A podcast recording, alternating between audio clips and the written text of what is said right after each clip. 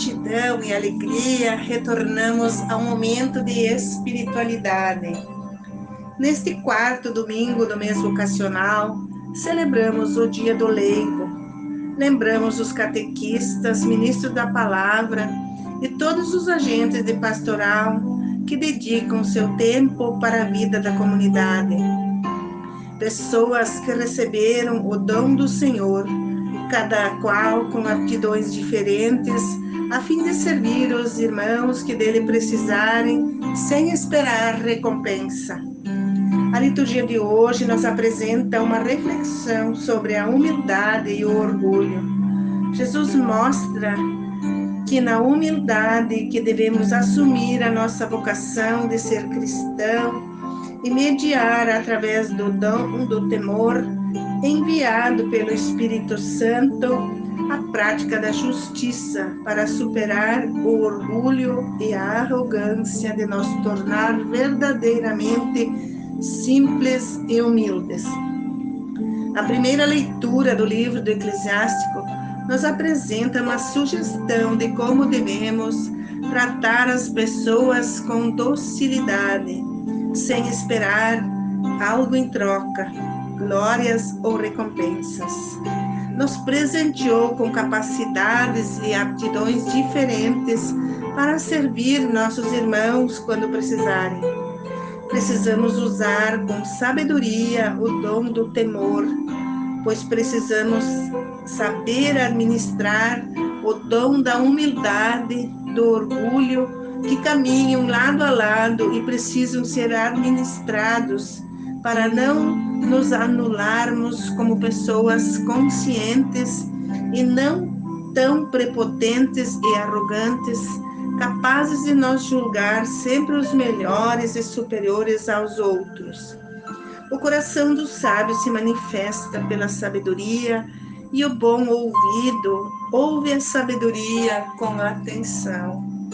A segunda leitura de Paulo aos Hebreus apresenta a diversidade das manifestações divinas entre os dois testamentos. No Antigo Testamento, as manifestações se revelavam por meio de sinais da natureza.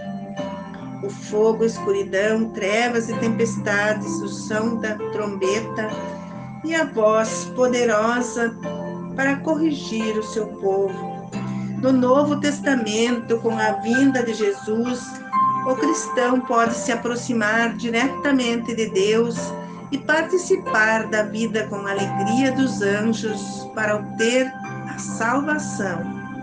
Jesus se tornou o mediador da nova aliança e, com o seu projeto de vida, nos fala das coisas removíveis ele é o juiz de todos os espíritos dos justos consumados. Devemos servir com temor a reverência, pois nosso Deus é um fogo consumidor aplicado quando não ouvimos a sua voz. O Evangelho de Lucas continua a reflexão sobre a humildade e critica o orgulho e a arrogância Lucas faz um apelo à simplicidade e à receptividade de acolher o dom e estará pronto para receber essa graça e servir. Faz uma observação em uma festa com os fariseus, onde os convidados escolhiam os melhores lugares e por meio de parábolas ele mostra que quem se eleva e se julga um ser superior diante de Deus, será humilhado quando o dono da festa o mandar trocar de lugar, pois no seu projeto de vida tem regras. Ninguém é melhor que ninguém. O que ele espera de nós e o Evangelho nos lembra que devemos assumir com perseverança a prática da fé cristã, da justiça e na solidariedade Todos nós sabemos como a humildade faz bem para as pessoas que assim conseguem viver e partilhar esse dom com todos em seus relacionamentos. E também sabemos como é horrível conviver com o arrogante. Falta-nos fé para vermos o Senhor na figura do outro. As pessoas são enviadas pela providência divina e muitas vezes não são capazes de reconhecer esse dom. Fizemos divisões e atendemos melhor os bem vestidos, bem apresentados, e discriminamos os que nos parecem pobres e não têm nada para nos retribuir. Isso demonstra que somos levados pelo aspecto externo e o que mora dentro de nós é pura arrogância. Mas o que vale ressaltar em nossa missão são as propostas para a vida eterna.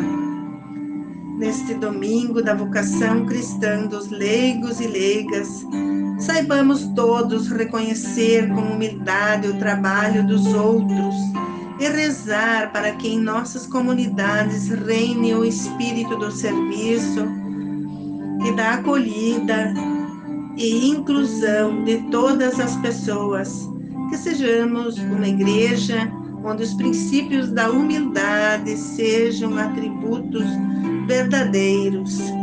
Glória ao Pai, ao Filho e ao Espírito Santo, como era no princípio, agora e para sempre. Amém.